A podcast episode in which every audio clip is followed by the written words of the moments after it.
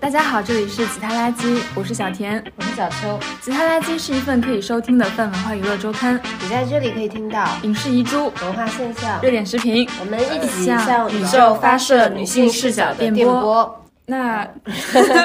夏天到了，对吧？夏天，夏天到夏了。天来了，对，今天我们这期节目主要是有感而发，嗯，真的夏天来了，有一个气味啊，嗯真的让我们就是不得安宁，对让每天提醒我们生活在这个痛苦的人世间。这个气味就是咱们的男人味儿啊，对我们就是想要向天发出一句呐喊：男的他到底为什么这么臭他怎么就这么臭啊？真的就是怎么这么臭，就很难受。臭死！你先来说说吧，你被抽到的经历。其实我们不是讲这个题讲了好久嘛，嗯然后昨天讲到这个之后，我昨天就深深的被抽到了。嗯，because 昨天我带着这样的疑问，嗯步入了下班的地铁站。虽然我就是即将再也不过这种早早高峰、晚高峰地铁的生活，嗯但是我步入地铁站的那一瞬间，我整个人还是不好了。因为我的个子很矮，嗯我在这个人群当中，我就总是想要知道一个问题，就是这个味道是哪里来的。嗯于是我就茫然四顾，拔剑四顾心茫然。我看看左边，左边这个男生看上去也挺挺干净的，虽然背了一个电脑，但是也穿着一个今年优衣库的新款，应该也不是他。我再越过这个队伍，再看看前面那个大哥。感觉可能是他，因为他的这个腋下全部都湿掉了，但是他又穿了一整身的这个 hip hop 潮这个这个潮南风，我又觉得 maybe 也不是他。总之我就这样一路被包围，然后被拥挤着进入到这个安检。过了安检之后，这个味道会好很多，因为地铁里面开着这个很强的空调。给大家一个小的信息补充：如果你进入这个强冷车厢，一般就会好一些。真的，我觉得，而且你知道，它嗯那个地铁在分这个强冷的时候，他是说，呃如果你是女生，你可以在那个弱冷里面站，但其实弱冷真的味道很大，弱冷真的很臭。空调的那个那个冰冷的气味是我们女生夏天的救赎。嗯，对。然后我就又因为这个气味，对吧？我又进入了强冷的车厢。进入强冷的车厢之后，它下一个问题来了。以往在这个车厢，我就可以比较安宁的，一直到我回到家。但昨天有一些异状，我感觉这个昨天强冷的空调是不是风太太大了？就是它有一种千里送臭的感觉。其实我昨天下班路上没有那么多人，我还顺利的找到了一个位置坐下了，然后就反正它就是随着那个风而来的，你懂的，一阵一阵的，一会儿就有，一会儿就没。然后我就是没办法，就只能就是憋着一口气，然后还好回了家，还好我路上坐地铁时间不长，大概就是这样吧。这就是我最近一次被臭到的经历。我我来讲讲我的经历，嗯，就是我觉得我就接受男人臭的这个这个范围啊，就是分为两种，嗯一种就是那种九曲回肠式的臭，嗯，一种就是就是磅礴的澎湃的臭，就是九曲九曲回肠的臭，它发生在一个就是当这个会议里面有大概一到两个男生的时候，然后你就是你你走进这个会议室的时候，你就不可避免的闻到一些人味儿，但是一旦有人味儿的时候，你就知道不对。这个场所不对，警觉有男人出现了。他就是有人肉味。你记不记得我们有一次开会，我很难忘记，就是前面就是我们这边的技术的一群人在开会，嗯，开完会之后他们走了，那个场所好像被他们淹透了一样，要要通风通风通很久，就是像二手烟待过一样，他们有那种二手人的味道。然后你在那个那个会议室里面待着的时候，你就发现，如果这个里面有一到两个男士在里面待着，那种幽微的气味，就是真的会九曲回肠的传到你的鼻子里面。嗯你们明明坐的没有那么近，可是你就是可以一下子就是闻到啊，这个场所里面有男人。对，就是你会警铃大作，然后你就会左右看，你就很想知道是谁。然后，而且我觉得，就是如果你没有定位到这个男人在哪里，然后你只是闻这个气味，我觉得这个气味会更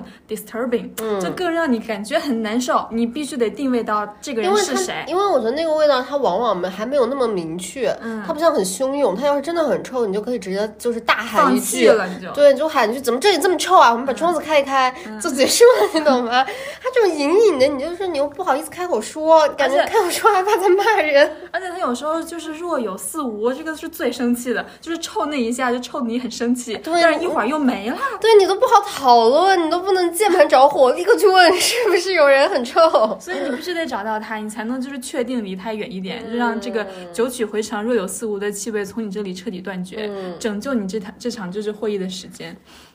然后另外一种就是那种就是非常蓬勃的臭，就是小秋在那种地铁里面看到的。然后我我最近就是在微博、小红书上面，就是稍微用这种“男人臭”“男的好臭”这种关键词搜索一下，我发现大家真的就是受这个困扰，就是久矣。我还有一个场景，也是我前两天发生的，嗯电梯。电梯啊，对，我回家的那个电梯，我那一天真的很震惊。我在一楼等电梯嘛，嗯然后他从十几楼这个电梯下来，然后电梯里面站着四个男的，嗯不同的年龄分层都有，有那种抽烟抽了一辈子的那种，感觉一身都是劣质香烟味的这种男的，嗯也有这种年轻一点的，看上去还打扮的比较干净的，然后也有一个小孩，然后还有一个大哥，那种很肥胖的那种大哥，你感觉他二氧化碳碳排量超标，整个人长得很不环保。他们步入步步出了那个电梯，我进去了，电梯的门悠悠的关上了。别说了，我已经闻到了。这个电梯一路上升到十几楼，嗯，大概经历了二十余秒的时间，我与密闭的电梯紧紧的在一起。我当时好无助，好孤独。我不知如何是好，我紧紧的憋着那一口气，直到电梯门打开的那一瞬间，我才可以畅快的呼吸。哎，说真的，就我最近很痛苦。我最近不是在微微的学一下游泳嘛，嗯我觉得就是本人就是憋气的这个功力都是从就是想要不闻到男人那个臭味的时候开始的。你真的要在不同的场合，就是突然就是使用这种憋气的技能，让你熬过那就是非常痛苦、浓度最高的那几十秒。你知道吗？那几十秒钟，我不仅在憋气啊，就是最后憋到那个门打开的时候，我颇有一种还好我游泳游得好的庆幸。真 的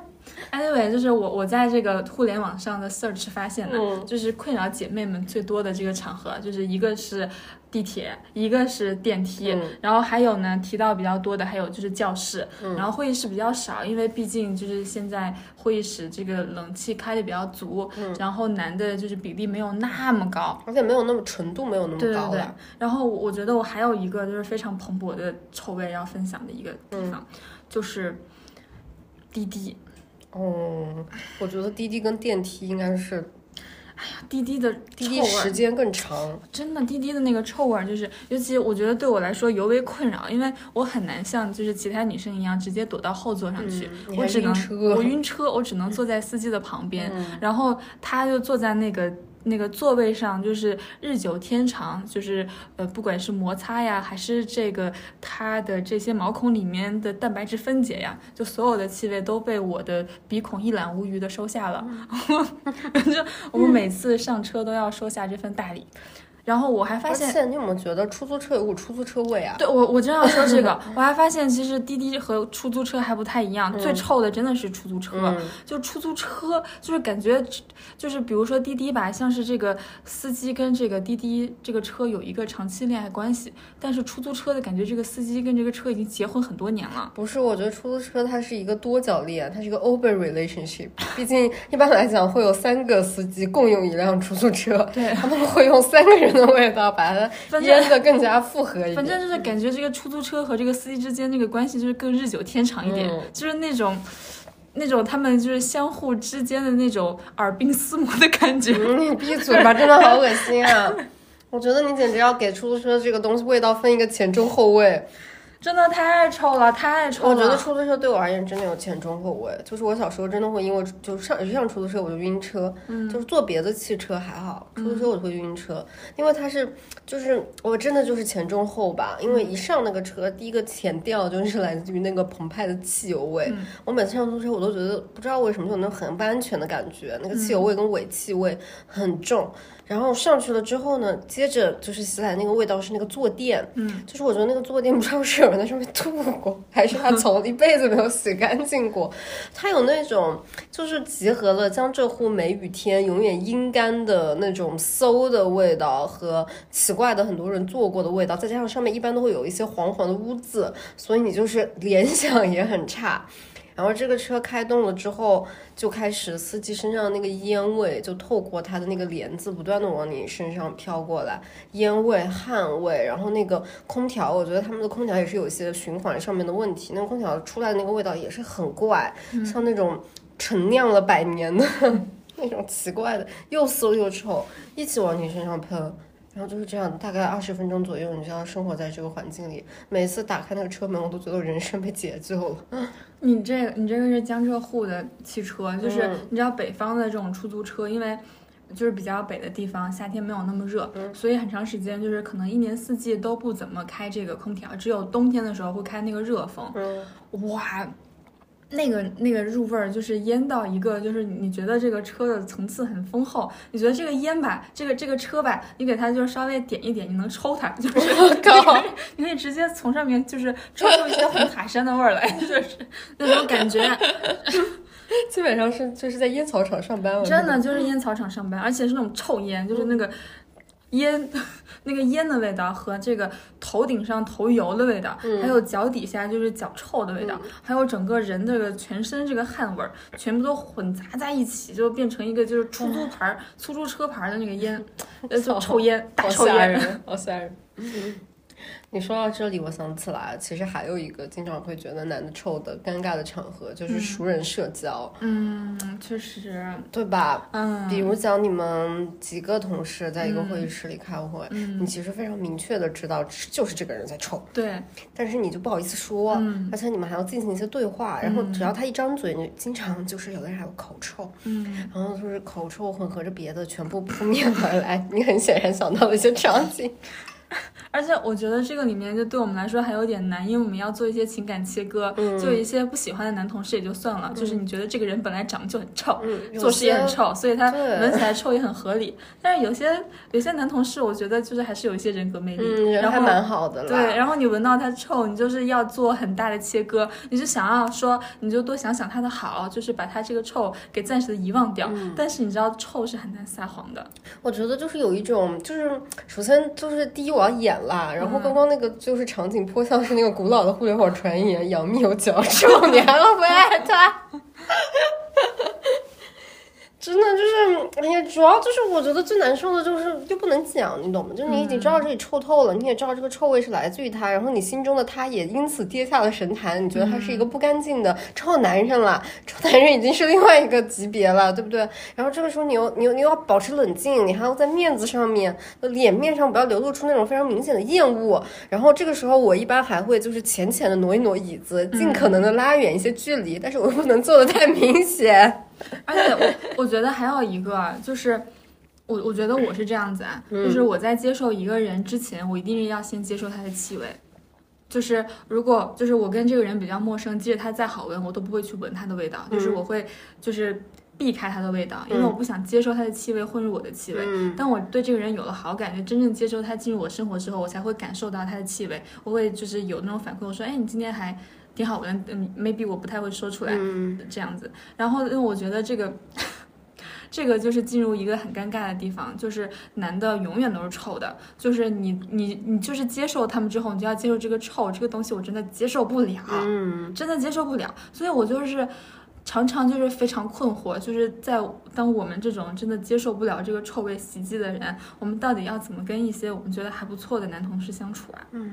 我不知道呀，可能相处不了了吧？或者我们可以采用那个方法耶，Melody 的方法。我以前看 Melody 在康熙。当然，它不是除臭，它会带一个杀菌喷雾，然后在夜店的空气里面喷，想要把人家的空气搞干净一点。确实，我觉得也可以，我感觉以后我可以上那个滴滴的时候搞一个除臭喷雾，在那个车的啊空间里面喷。不要，你不要。我觉得男的都很敏感，他看到你这样喷，他会很生气。嗯，那我说我那个消毒嘛，我 不 我有洁，癖。对，那他还会生气。哎呀，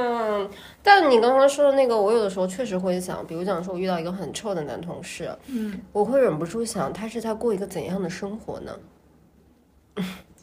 对我就是忍不住的会想，我就会开始假想，嗯，就是我我觉得我也是。啊，就是首先看这个人如果跟我不熟，就完全不同一个陌生的男同事，他很臭，我就开始想说，嗯，就是一些偏见啊，嗯开始想说，第一，他就是有女朋友吗？然后他女朋友会嫌他臭吗？嗯他有小孩吗？他小孩会说爸爸你太臭，离我远点吗？嗯他一个人住吗？他平时会洗澡吗？嗯他自己闻不闻得到自己身上的这个汗臭味？真的很脏啊！嗯他知不知道自己的衣服已经全部都湿掉了？既然如此，也许再带一件 T 恤会更好哦。嗯我就是忍不住的开始设想他的人生轨迹。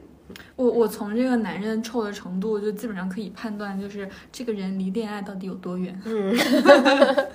就是基本上如果就已经就是烟臭臭的很入味儿的，要不然就是进入那种名存实亡的夫妻关系，嗯要不然就是咱们这辈子啊，咱们就是 incel 了，就是的非自愿单身了。嗯，而且我觉得有的时候一个男人如果他之前都很香，或者也不说男的香嘛，男的没有香，但男的确实可以通过常常洗澡做到让自己无味吧。嗯如果他之前的味道没有困扰到你，他突然有一天困扰到你了，我也会猜测这位男同事是不是婚变了呀？我也 我也觉得我会这样想。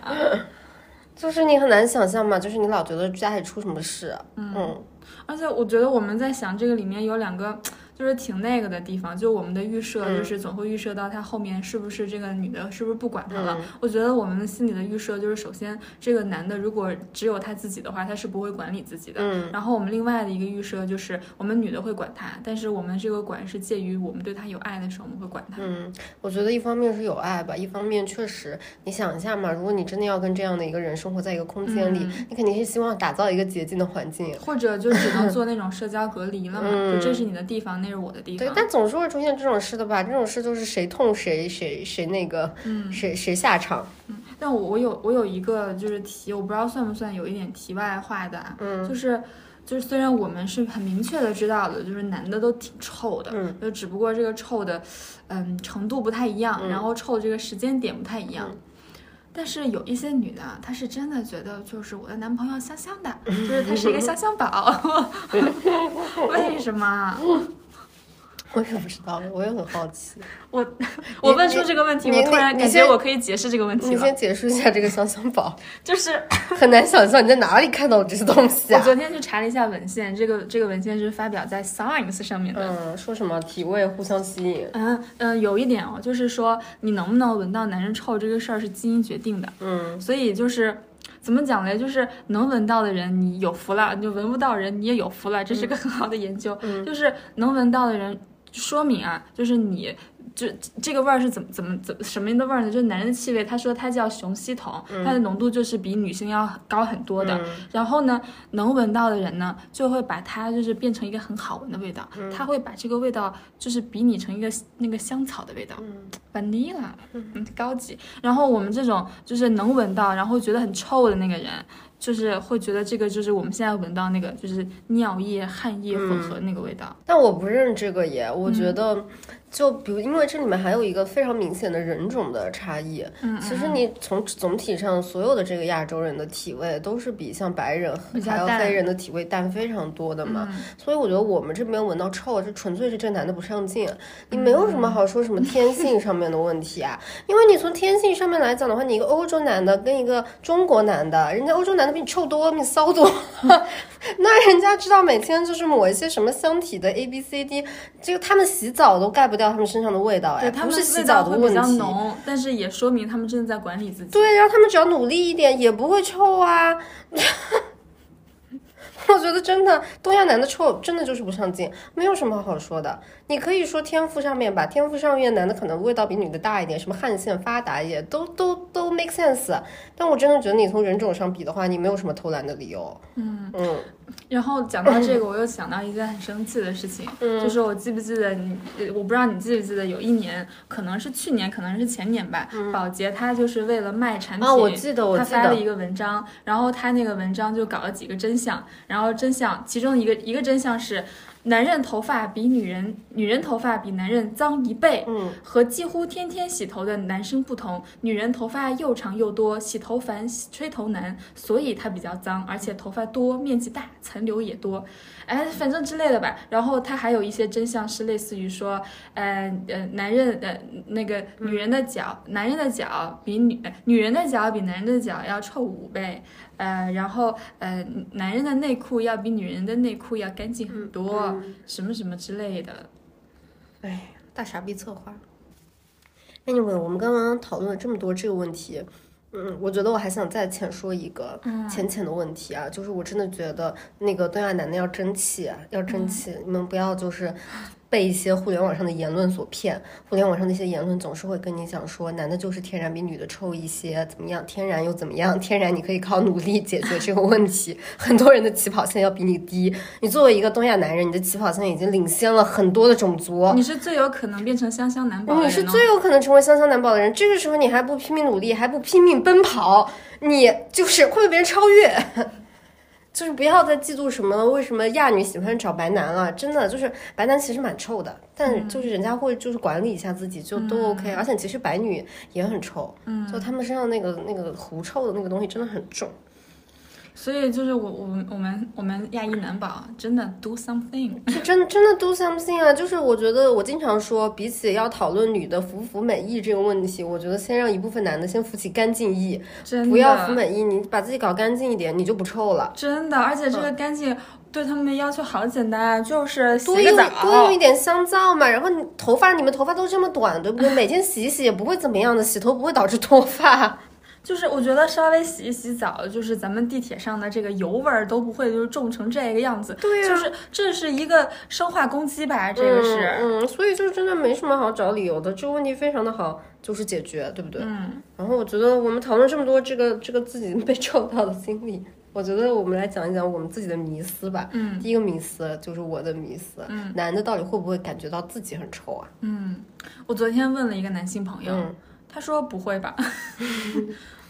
我觉得也不会，嗯，因为我调用了一下我自己古老的记忆，就是我爸现在是一个非常有洁癖的人了，嗯，但是他早年很臭过，嗯，就是他早年抽烟，每次抽完烟喝完酒之后呢，江浙爸爸有一个。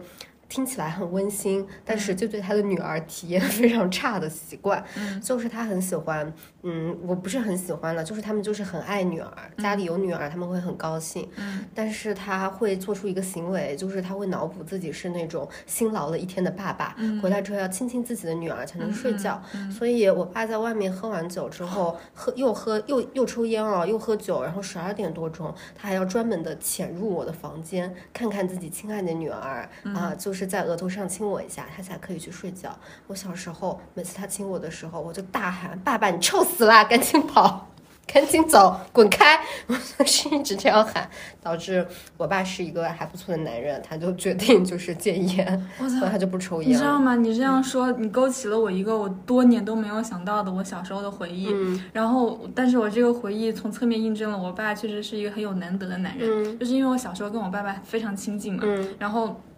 有时候玩的就中午睡觉就会一起睡，然后我我那时候还是很小，然后我就非常喜欢我爸，然后我就想要把他的脸掰到我这边跟我一起睡，然后我爸就说别掰，就是爸爸嘴臭。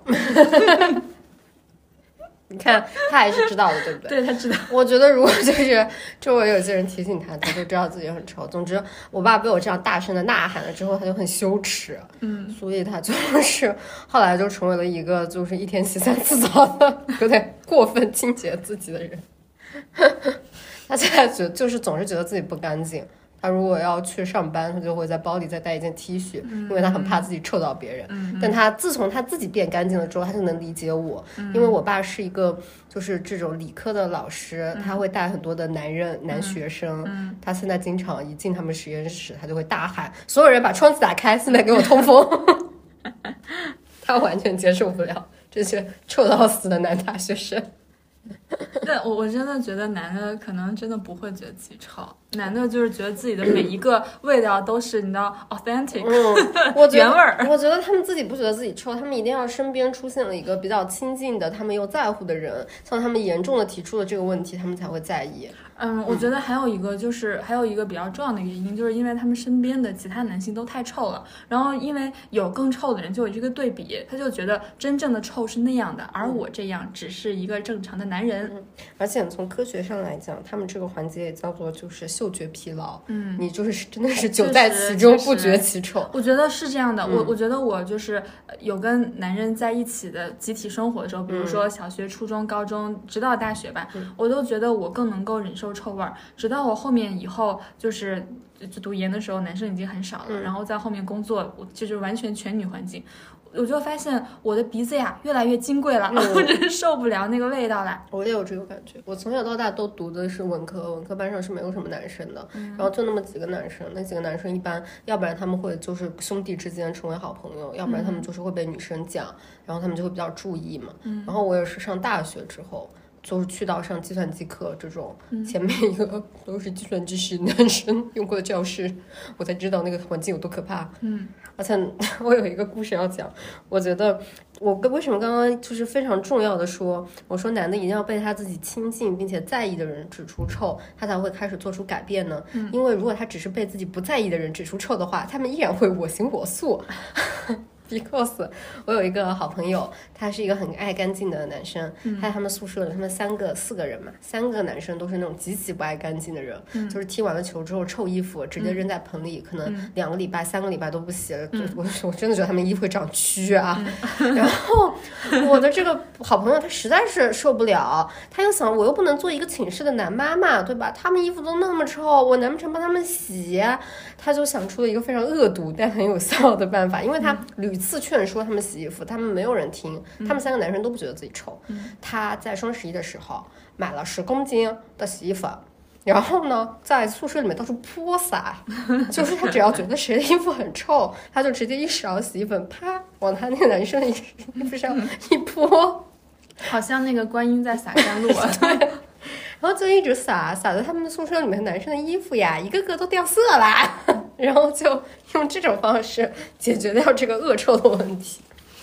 哎，我们回到这个问题，就是男人会不会觉得自己臭？我觉我再给一个就是最终本人的答案，嗯我就觉得就是不会。我觉得从一件事情上可以印证出来，就是从知乎的这个一些问答上面，嗯呃，知乎有两两种问答，一种就是女生上来说说给我打个分，大家觉得我几分？嗯然后男生就在下面，就是一个非常标准的小美女，男生会打六分，嗯说你这个呃长得五官还比较端正，但是太小家碧玉了。嗯然后我觉得那个长得还真的不错的，他就给人家就是，要不然就是从三分非常苛刻，从两分，然后最高分是六点五分到七分这样子。那些女生 真的长得都非常好看。嗯然后呃，另外一个帖子就是男生自己开的，说说嗯，给我也打打打打分，不玻璃心。然后然后然后他自己就是炫耀出来，就是他说他说我是一个大帅哥，我走在路上别人都问我要电话，然后我走在公交车上又被要电话了，旁边人都在看我。然后你打开他的照片，你就发现这个人长得真的是有一点就是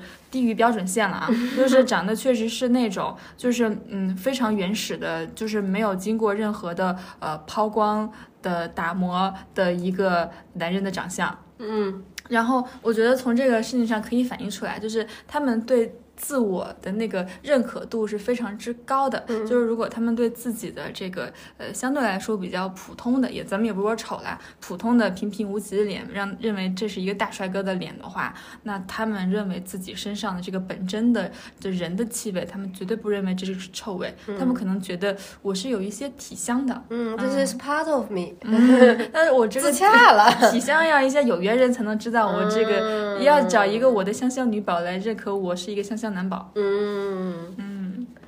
你你觉得啊？我们再讨论一个就是那个的问题啊，就你觉得男的，就是普遍意义上面，绝大多数男生都很臭，嗯的这个原因是什么？除了他们这个所谓的。叫叫叫，这个这个这个可能本身出汗就多，嗯，或者说他就是不怎么爱干净，嗯，你觉得有没有什么深层次的原因导致了这种社会普遍现象？我觉得有一个深层次的原因，嗯。就是大家可能会呃倾向于觉得，呃，就是男人是不能在自己身上花太多时间的。嗯，我赞同。嗯我觉得就是他们好像普遍意义上都认为这个不是一种不卫生、不干净，而是认为这是一种不拘小节，对不用这么在意。对，你看他们连打一个太阳伞都有这么多的心理负担，都都在问说，呃，女生能接受吗？男生能接受吗？我自己能接受吗？他妈打个伞而已啊！我我觉得这个事情还挺有意思的，因为我今天就是早上在想我们要要聊这个事情嘛，嗯我在想说，如果我们把这种就是男的。这个臭不臭，他不在意的这个问题，不拘小节的这个问题，也归结成一种所谓的有毒的男子气概的话，嗯那你往上，就是我就是立刻想到了一个很怪的事情，因为我在想，比如讲在西方的这种男性的形象里面，就蛮难理解的嘛。就他们喜欢的都是什么史泰龙、这种硬汉，感觉这种人看着不会香的，很臭对。看看着就很臭嘛。就是什么在西部那个地区沙漠里面十天不洗澡，肯定是没有办法干净。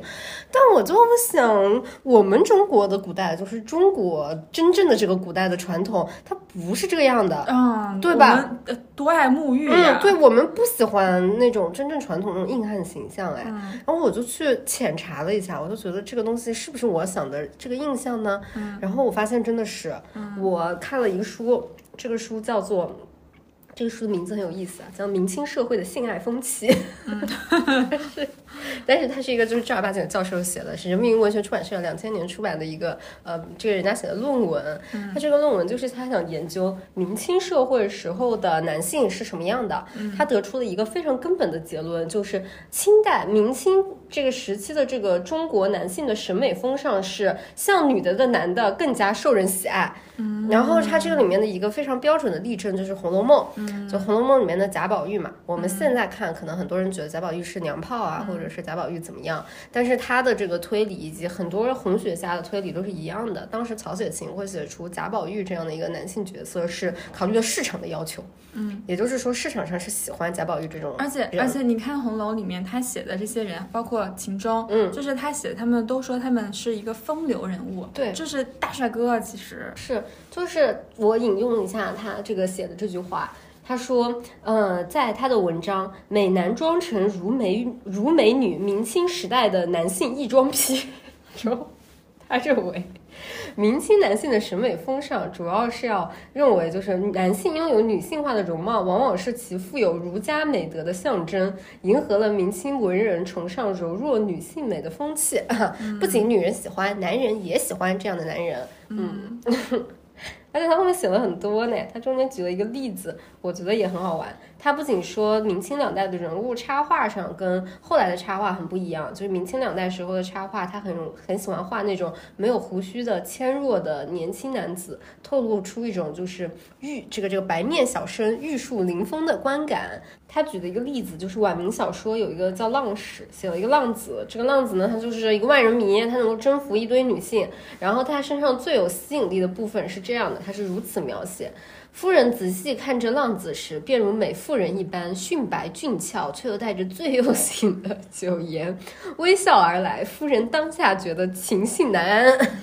总之就是这样吧，就是长成这样的男性，带一点女儿气，然后打扮的非常的干净，然后看上去非常的温婉，反而是当时更受欢迎的女性形象。对，然后他就写说，那倒是什么时候我们这个中国对于女性、男性的这个审美开始变化了，开始觉得就是硬汉才是真正的男性呢？他认为是从三四十年代的抗日战争开始，时代开始呼唤刚强有力的男性，严酷的社会环境使人们的这种审美趣味大为改变。嗯我记得就是他们他们那一批，就是我们我们妈妈小时候追的那些男明星，会非常以自己是那种白面书生或者奶油小生的这种形象为耻，嗯，就很想切割开来。是的，但是你再往前，其实也有一代是很受这种喜欢的耶，像最近就是又翻红的费翔老师，感觉费翔老师也不是走硬汉风格。就总之，你说在我们的文化传统里面，其实没有，就是其实之前没有那么浓重的这种有毒的男子气概的这种说法的。在当时，大家是喜欢这种相对而言较为温柔的男性的，只是在某一个时间段，他突然改变了，突然大家都觉得我要变得刚强，我要变得有力，然后逐步的越来越走向了，甚至于说我不干净，也是我有男人味儿的一种体现。嗯我我们刚刚聊了这个男人自己会不会觉得自己丑，我们再聊一个迷思，就是男人会不会觉得男人丑？就是他们互相之间有没有这种呃觉醒啊？嗯，你觉得会觉得会会觉得其他男人臭吗？我从来没有听哪个男生提醒过他自己的男生伙伴说，我觉得你有点臭。嗯然后在女生宿舍啊，嗯以往就是其实挺容易有这种帖子的，就是女生会说某一个女生有点不爱干净，然后引发了社会矛盾。我也从来没有见过哪个男生宿舍有这种矛盾哎。哦那我是听过一些的，嗯就是因为我我认识一个就是很爱讲话的的的男生，所以他跟我就是讲了很多这种男生的臭之间确实是有一些就是等级序列的，嗯，然后呃，这个等级序列呢，就是分为两种，一种是完全不臭，咱们就是不臭男宝，还有一种就是顶级臭宝，嗯，他们就是把所有的这个臭都归结于这个顶级臭宝，嗯，是因为这个顶级臭宝的臭就影响了整个这个男生宿舍的这个生态，嗯。嗯。所以他们是会觉得男生臭的，但是他们会立一个典型，立一个臭宝典型，嗯到时候就都是去攻击这个臭宝。嗯，然后然后再会就是在外面去呃搞一些就是这个人很臭的都市传说出来，然后这个人相对来说就是可能分为两种，一种就是就是这个人已经离开了我们这个朋友圈之后就开始有他的这个风言风语流出来，还有一种就是这个人比较又孱弱又臭，这个人就会受到排挤。哦，其实这么说的话，我刚刚说的那个也是了。我那个朋友在他们宿舍也是这样，不过他是另外一种案例。他们宿舍三个人都很臭，大家都排挤他嘛，只有他不臭，所以不臭的人被排挤。他们要找一个特例出来，然后让自己变成那个正常的那个人。嗯，所以不臭的人就只能拿起洗衣粉作为他弱者的武器。所以我觉得我们这个问题的答案是，男人不太会觉得男人臭，但是他们会为男人臭的这个说法去找一个典型，去顶替这个男人臭的罪名，但绝不是自己，也不是自己的哥们儿臭，是的，就是那个嗯不太注意的男宝太臭了。嗯，是的。而且我觉得这个里面它还有一个微妙的点呢。我有的时候觉得男性之间他互相不觉得彼此臭，是不是因为他们也就是很害怕跟彼此之间有什么肢体的接触啊？嗯，我觉得是，对不对？嗯，他们一般都就是嗯，我就想起来那个《老友记》里面有一集，嗯，我今天为了想起来，我还专门去看了一下呢。就是嗯，是讲那个呃，Joey 跟 Rose 一起睡觉的，你记不记得？就是他们一起睡午觉，然后两个人抱在一起了，嗯，然后两个人醒来之后迅速弹开，担心对方以为自己是同性恋。睡得很 sweet。嗯嗯，然后就大喊说什么 no touch，然后结果那一集的到最后就是他们又说觉得抱在一起睡其实睡得很好，嗯，后来这一集结尾就两个人就一起睡了嘛，嗯，我主要是我一个想到这个东西我觉得很好笑，然后另外一个我就想起来。呃，以前我看过的这个福柯，他讲那个同性恋跟友谊的一句话，嗯，我觉得跟这个场景也很像。嗯，因为两个男的，就是大家总是会说一个问题嘛，女生好像会手牵手一起去上厕所，从小都不觉得有什么问题，然后男生就是碰一下对方，嗯，拉一下手，感觉都就是感觉就是就变拉一下手就变同性恋，嗯然后福柯很好的解释了这个问题，他是这么说的，他说他觉得同性恋。跟友谊的消失有关，男同性恋特指。十六到十七世纪，这种具有强烈情感的友谊消失了，至少男人社会是如此。我的一种假设是，同性恋男人之间的性关系是十八世纪的问题。同性恋之所以成为社会问题，是因为友谊消失了。只要友谊仍是一个重要的因素，并且为社会所接受，就没有人会想到男人之间的友谊可以来到发生性行为的地步。但只是一旦这友谊在文化上被消失，问题就会产生。两个男人在一起拉手是要搞些什么？肯定是要搞出问题来。男的确实互相之间这种肢体接触比我们要少多了。嗯，是的。我觉得他们如果就是真的亲密接触一下的话，也很难。就是 很难摘出来，就是他们能够接受到那种气味是那种比较淡而化之的气味，就是所有的兄弟的体味都 mixture 在一起的那种体味。嗯，但他如果就是真正的去就深入的接触其中一个兄弟的体味，我觉得他也就是也会很受不了。我觉得，因为你只要就是比如讲说离得很近的讲过话，或者是真正的勾肩搭背，而不是只是踢球的时候，嗯，这样互相的这个你把我绊倒，我把你绊倒，你一定会感受到这个味道很重吧？我觉得。这个从一个侧面也说明另外一个问题，就是男的还挺孤独的，而且就是男的之间的友谊确实是，嗯，一个就社交距离比较远的友谊。是的，嗯，您讲一下那个嘛，就是男性友谊衰退。对，之前小田看到过一个统计的数据讲这个事情的。呃，这个是我我我我自己看过那个，然后后面我看那个新京报的那个呃文艺周刊，嗯，然后他们做了一个整理，然后他是说。呃，说最近就是蛮多的，比如说《纽约日报》、纽约呃纽纽约时报、纽约客，然后还有《卫报》，他们都推出了一系列的以男性友谊危机为主题的文章。嗯，然后这个里面的一个调查，我觉得非常惊人。他说，呃，美国的调查是这样子的，他说与一九九零年相比，拥有六个或以上亲密朋友的男性比例从百分之五十五降到了百分之二十七，然后没有亲密呃朋友的男性的比例从百分之三上升到百分之十五。即使在最为社牛的男性中，也只有百分之三十的男性表示他们近期与朋友分享他们的私人感受，百分之三十，百分之二十一的男性表示他们从朋友那边获得了情感支持。然后这个也不是就是第一次有的，就是早在二零一八年，呃，一项针对英国男性的这个精神健康研究就就提出了这个问题。他那个研究里面有两千个受访人，然后这个这个报告我觉得也很惊人，他说。每三个受访男性中就有一个说不出一个亲密朋友的名字，就 so sad。我我看到这个，他跟我就是小婷跟我讲的时候，我真的就是有点难过，你懂吗？就我觉得他们好可怜啊，有就是有点共情了。虽然我们这个节目有时候对男人讲话讲的挺不客气的，但此刻我是真正的在同情他们。嗯，然后说几乎一半，就百分之四十七的男性表示不会和朋友坦诚自己遇到的问题。唉，然后，然后你知道，就是男人真正的这个情感的这个呃港湾是哪里吗？嗯，老婆，嗯嗯，老婆之外还有一个人，就说呃，如如果遇到问题，你会向谁寻求情感支持？百分之三十六的年轻男士表示会第一时间向父母寻求帮助，找妈妈，找妈妈。嗯，确实是了。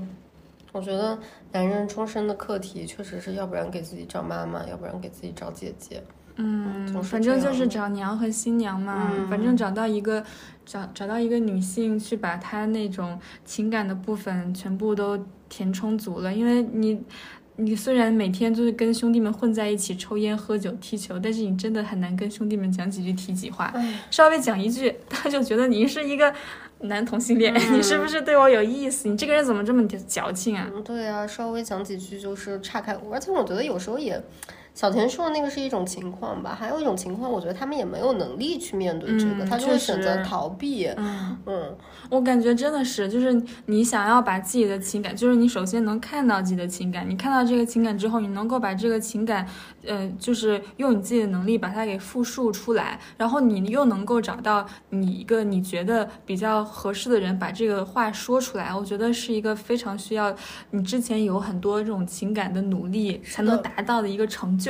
我之前都觉得很奇怪的，就是我有几个关系还算不错的男生朋友，但我们的联系并就是不太紧密吧。至少我觉得，如果说讲彼此之间生活发生的事的这个交换程度而言，我是不会跟他们讲我有什么事的。嗯，但。他们失恋之后，真的是会过很长时间，还会一直找我，嗯，讲这些事。我有一次确实很好奇，我说我知道你们几个男生之间的关系是挺好的，你们会互相彼此讲吗？他说完全不会，他哪怕他的好兄弟结婚了，他都是跟我在同一时间知道的。这中间过程里面，他们是怎么相爱相识，然后走到结婚这一步，他完全不了解，嗯，但他也不想了解，嗯嗯，而且我觉得还有一个。就是我们平常这种生活里面，我们能够看到这种消费场景。全都是女生在消费，你发现了吗？嗯，就是咖啡厅都是女生在用，然后逛街两个人走在一起肩并肩说话都是女生，然后包括甚至去电影院，如果你不是跟你的对象一起去的话，肯定是跟一个女生朋友一起去，你很难在以上的任何场景里面见到两个男生在一块儿说话，嗯，就是他们在一起只能办事儿，不可能说话，就是就是 哪怕哪怕是他们出来吃饭呢，就我们女生如果出来一起约个饭，一定会找一个环境比较好。好的，适合聊天的地方，我们肯定不是为了这个饭出来的，对吧？男生出来就是去炒吃炒粉，吃炒粉吃多久？五分钟，哗哗哗哗吃完，吃饱了，吃饱了，走打球去。你说这个，我突然想起来一个。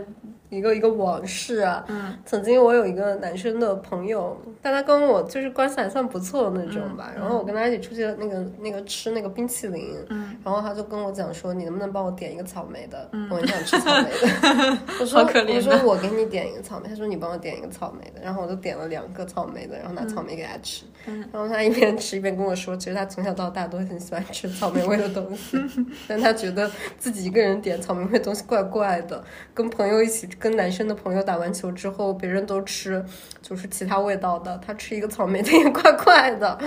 而且我确实发现，就虽然现在男孩就是。呃喜欢穿粉色的变多了，嗯就比如说穿一个粉色的衣服啊，或者他就是东西里面有粉色的东西。但是你有没有发现，就这样的男的，呃，他可能会很受女生的欢迎，可能是个潮男，但他绝对是被他们的这个 boys 们觉得 club 不好提名了。看，他们就是觉得不好看。他这就是呃，他是做嗯，就是用粉色标榜自己的男生，嗯就是其实是非常，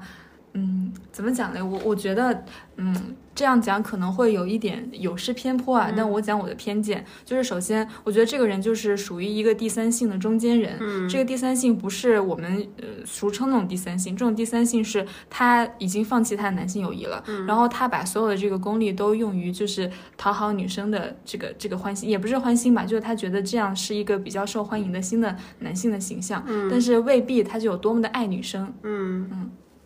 我但我觉得你说的那个是一种可能性，嗯，我觉得还有一种可能性就是这个人他是一个就是比较天然的人，他都没想过。嗯嗯因为我觉得他其实很多就是不管是就是很多男生，他个性里面他有一些他自己的偏爱的，他只是被压制的很那个，你懂吗？比如讲这位草莓雪糕人，这个草莓雪糕人，他后来还跟我发生过一个很好笑的事情，就是我跟他一起出去玩嘛，然后我们他会非常就是开心的跟我讲，他说我还挺喜欢跟你们这些女生一起出去玩的，我说为什么呢？他说跟你出去一起玩的话，这样就是我想看那种小妞电影，我也可以看，我想吃冰淇淋，我也可以吃。我其实很喜欢很喜欢吃甜的，嗯，但是我一个人吃一个很甜的蛋糕，坐在一个很漂亮的蛋糕店里面，店员都会多 看我几眼我。觉得是这样的。其实哪怕我们现在想想，都觉得这个场景是有点怪的，对不对？嗯一个一米八左右的一个男生啊，然后穿的一身那种篮球的衣服，他一个人坐在一个漂亮的蛋糕店里面吃一个草莓蛋糕。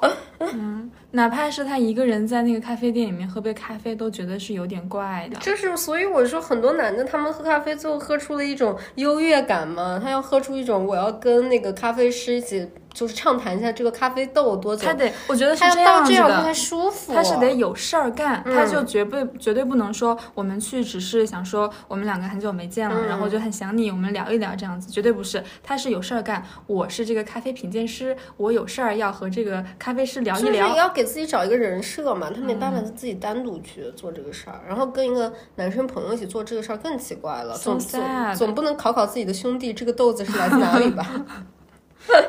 而且兄弟不想出去，男，我觉得就如果他叫他兄弟出去，他兄弟就是一口把这个咖啡干掉，说，呃，下面去哪儿？我真的是，我当年也还是听我那个朋友讲，他真的会跟我讲，他说他的运动的天赋并不是特别好，只有篮球打的还可以。然后他觉得他就跟男生玩好没意思，男生不讲话，就是打球，打完球之后累得要死，然后就大家一满身臭汗的去吃炸鸡，吃完炸鸡给我一个家，永远都是这样。No idea。我我我我我看那个荞麦投稿里面，嗯，就是它不是这个主题的，但是它里面提到了这个，我突然想到了，就是这个这个男生他这个女生跟这个男生在一起，这个男生是想要呃跟这个女生结婚嘛，但这个女生不想操之太急。这个男生得到这个讯息之后，就他的约会模式就有一个很大的改变。就一开始的时候，这个约会模式就是我们女生拖着男生，就是出去逛逛街啊，看看电影啊，就做一些我们女生之间也会做的事情，然后也会跟对象一起做嘛。然后自从这个男生觉得，嗯，就是结婚无望，然后他就回到了一个非常普通的，就是也不对你就是嗯献殷勤的一个、一个场景之后，他们的社交变成什么呢？就他们两个出来约会就变成。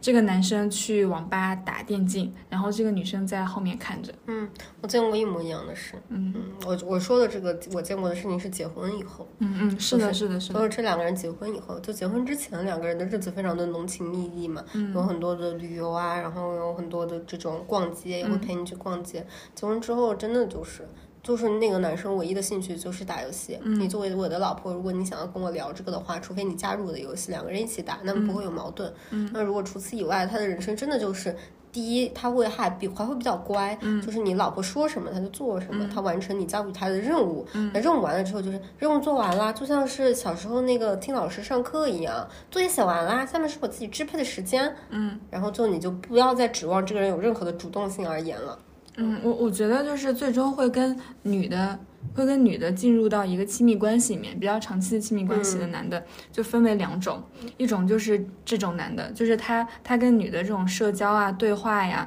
他只是服务于一个需求，就是服务于。你完成你的社会角色的部分，我完成我的社会角色部分。当我们把这些部分都完成了，咱们也别什么逛街看电影了，嗯咱们回家打游戏去吧。你别搞别搞这些花头精。对你搞你的，我打我的游戏，咱们到这儿就就到这儿为止，就话也不要多说，事情也不要多做，差不多就得了，好吧？然后我还有另外一种男的，我觉得就会比较靠近说。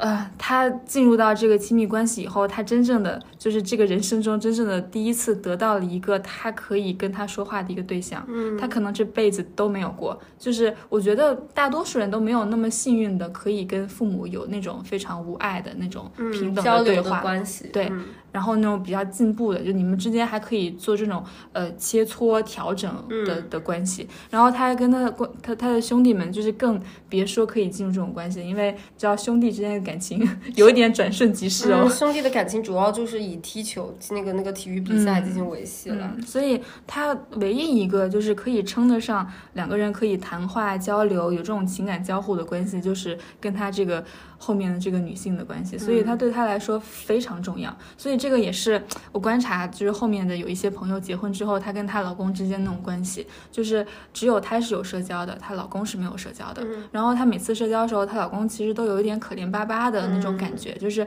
你有点觉得不想把他剩下，但你把他叫过来吧，你又觉得可能对你其他的朋友不是很公平，但是你尴尬，对，但你又明显的知道，就是你确实是你老公唯一的朋友，你又要比较，嗯，有责任心的去承担他的这种情感的要求。而且你刚刚这个观察也是之前我们你刚刚引用那个研究里面的观察嘛，他后面有写，他说其实就是刚刚说是那个单身男性的友谊很糟糕，嗯，已婚男性的友谊相对而言是没有那么糟糕的，是的，他认为更多是妻子的功劳。嗯。一方面，已婚男性可以共享妻子已有的社交圈，同时很多妻子也会更积极的安排社交聚会，嗯。帮助男性拓展更多的社交活动。嗯。不光如此，相比于已婚女性，已婚男性更常向妻子寻求情感支持，嗯。而女性则倾向于在与男性叙述的同时，同时与自己的朋友倾诉。嗯，然后这个研究人员就认为，仅从这点来讲，男性的确从婚姻中获益更多。嗯嗯嗯确实是，其实想想也是这样的，我也觉得是这样。我看我妈就很明显，她有些事她要跟我讲一遍，跟我姑姑讲一遍，最后她觉得要这事还不行，那就或者是这事要钱，退而求其次。那就决定再跟我爸再播报一遍。我而且我觉得。第一诉求肯定不是我吧。这这个模式其实从就是呃之前就是文艺复兴前后的那种，嗯、那种沙龙也可以表现得出来。其实女性地位是非常低的，她肯定她地位不足以就是邀请这么多。嗯，名名流流到家里来，但她是一个女性，就是只有她能把这个局真的攒起来。嗯，她是这个社交的中心嘛，对就是的这个像中台一样，你总要通过她，是的你，没有办法通过别人去发出这个邀请。靠她去做这个年龄。嗯，总之我觉得这个事情它确实挺有意思的，而且这个一个是我们刚刚讲的是这个角度的看法嘛，我觉得从另外一个角度上来讲，我的朋友也劝过我一个事，他就会跟我讲，他说。如果你真的还打算进入一个关系，以他谈了很多年就是跟男生谈恋爱的经验来看的话，他觉得最重要的是你不要对男人要求那么高，嗯，你要把你的这个需求分摊下来，你要意识到就是你作为一个女生，你的朋友绝大多数情况下肯定就是比男的多嘛，嗯你不要向他索求索求那么多，你把他只看作你生活里面一个存在着的部分就好了。嗯那，这样的话，你更有可能进入一个关系，要不然你对他们的要求太高，因为总体上来讲，他们的要他们就是不达标。我我觉得这个已经是就是比较乐观的情况了，嗯就是我看到更多的、最多的就是已婚的女性的一个，呃包括谈恋爱的、嗯没有没有没有结婚的女性的一个普遍的一个应对的对策就是。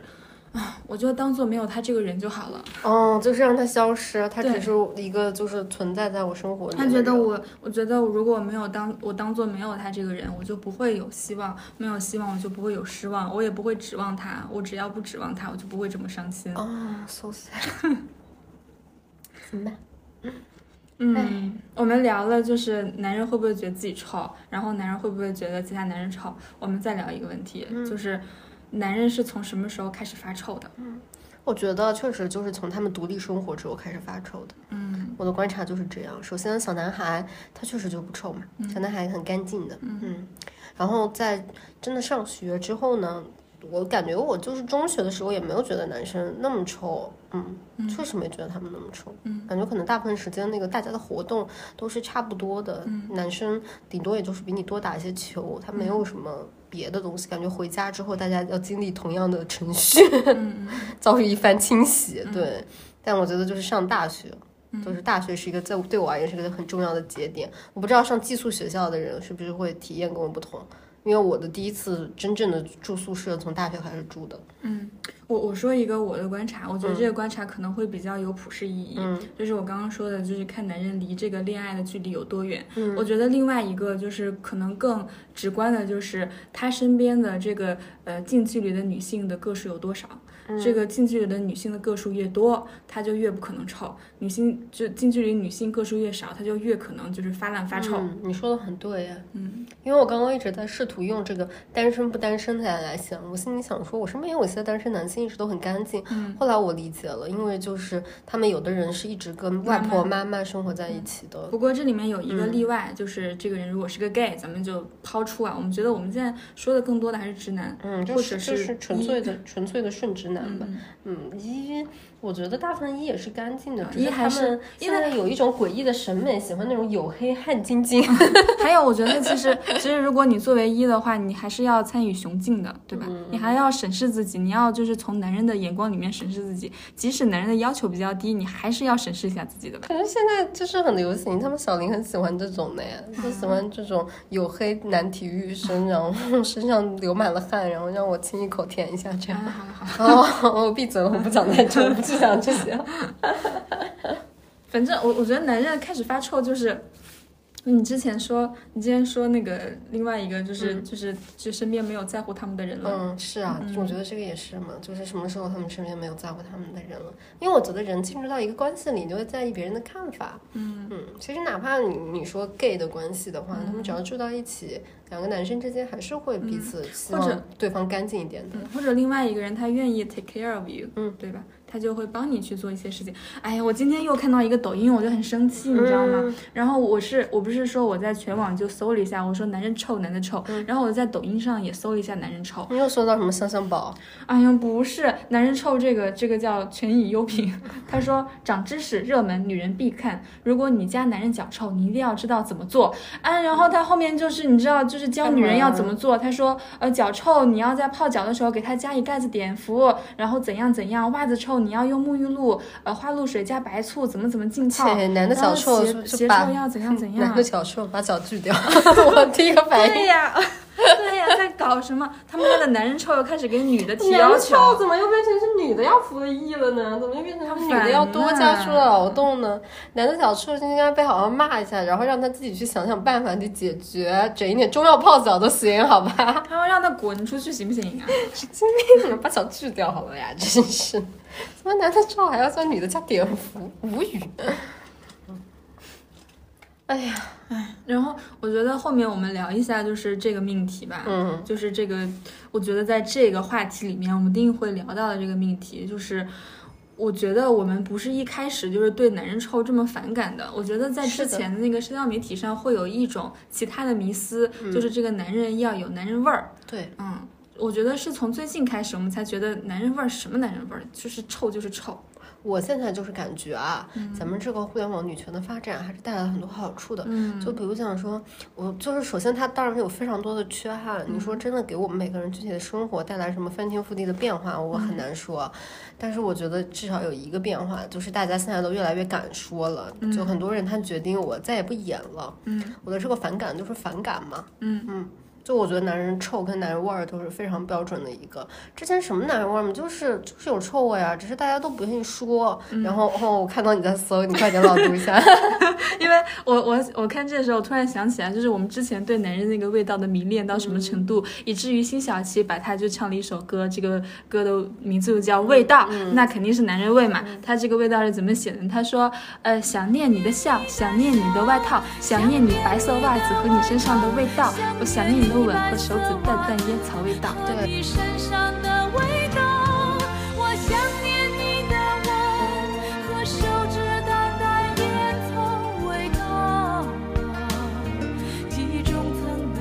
这不就是烟味儿，然后臭袜子味儿和你外套上那个汗味儿吗？我我真的觉得，就是必要的时候，我们真的要做一些祛魅。嗯对我而言，非常大的一个祛魅，真的是烟草味道这个东西。以前听辛晓琪这个歌，还有就是看电影上面梁朝伟，对不对？就是帅到爆炸，然后在那边抽烟，你就老觉得好像烟的味道是不是香的呀？但你现实生活中，首先这世界上梁朝伟只有一个。梁朝伟很臭，我 maybe 还可以浅浅接受一下。真的，大部分人都臭死了。嗯，真的臭死了。就是我们真的需要一些就是实际的生活经验，嗯不要老是被这种文学的幻想给迷幻了双眼，懂吧？而且总是，我觉得就是刚刚抖音里面能出来这种东西，就说明这种祛魅还没有就是真的到位。嗯，就是还是觉得男人味儿，然后男人味儿是一方面，然后你要再去帮他解决一些男人味儿之外的一些遗留的问题，然后完成你对整整个这个男人的照料和想象。嗯，我觉得就是，嗯，不说别的吧，我就发表一个我自己对于这个恋爱关系的一个想法。嗯我觉得人跟人之间的这个关系的相处，它就只能达成一种相对平等，是没有办法达成一种绝对平等的。嗯那如果你要达成一种相对平等的话呢，人又都是很贱的。嗯如果你不跟别人直接的说你对这个东西很讨厌、很反感，别人只会一直这样肆无忌惮的散发这样的气味。当你真的直面挑战，讲出这个批评的时候，他反而很有可能会很听你的话。嗯，所以我觉得咱们就是身边如果有男宝的，呃，咱们的女孩子我们咱们也一人一杀，好不好？对，就一人一杀，就是告诉他你很臭。嗯，每一个人就是嗯、呃改变一下自己身边的微小的环境，让这个社会的大环境变得更好一些。也许下一次我们进入电梯、进入进入这个地铁，就不会就是皱眉，然后屏息练习我们的游泳技巧了。嗯，是啊，就是每个人都批判一下自己身边小环境里的这个男生，让他们就是有些自省跟自觉。嗯，如果实在是没有男宝可以杀，咱们就是直接，咱们就是在公共领域大喊，把咱们这篇小小的这个播客节目给传播出去，告诉他们 你真的很丑。好了好了，我们今天节目就到这里吧，就是讲了这么多 臭来臭去的东西。好啦，那喜欢的话欢迎关注我们哦，嗯，欢迎关注，关注哦。欢迎关注关注。And if you go someplace to dance, I know that there's a chance you won't be leaving with me.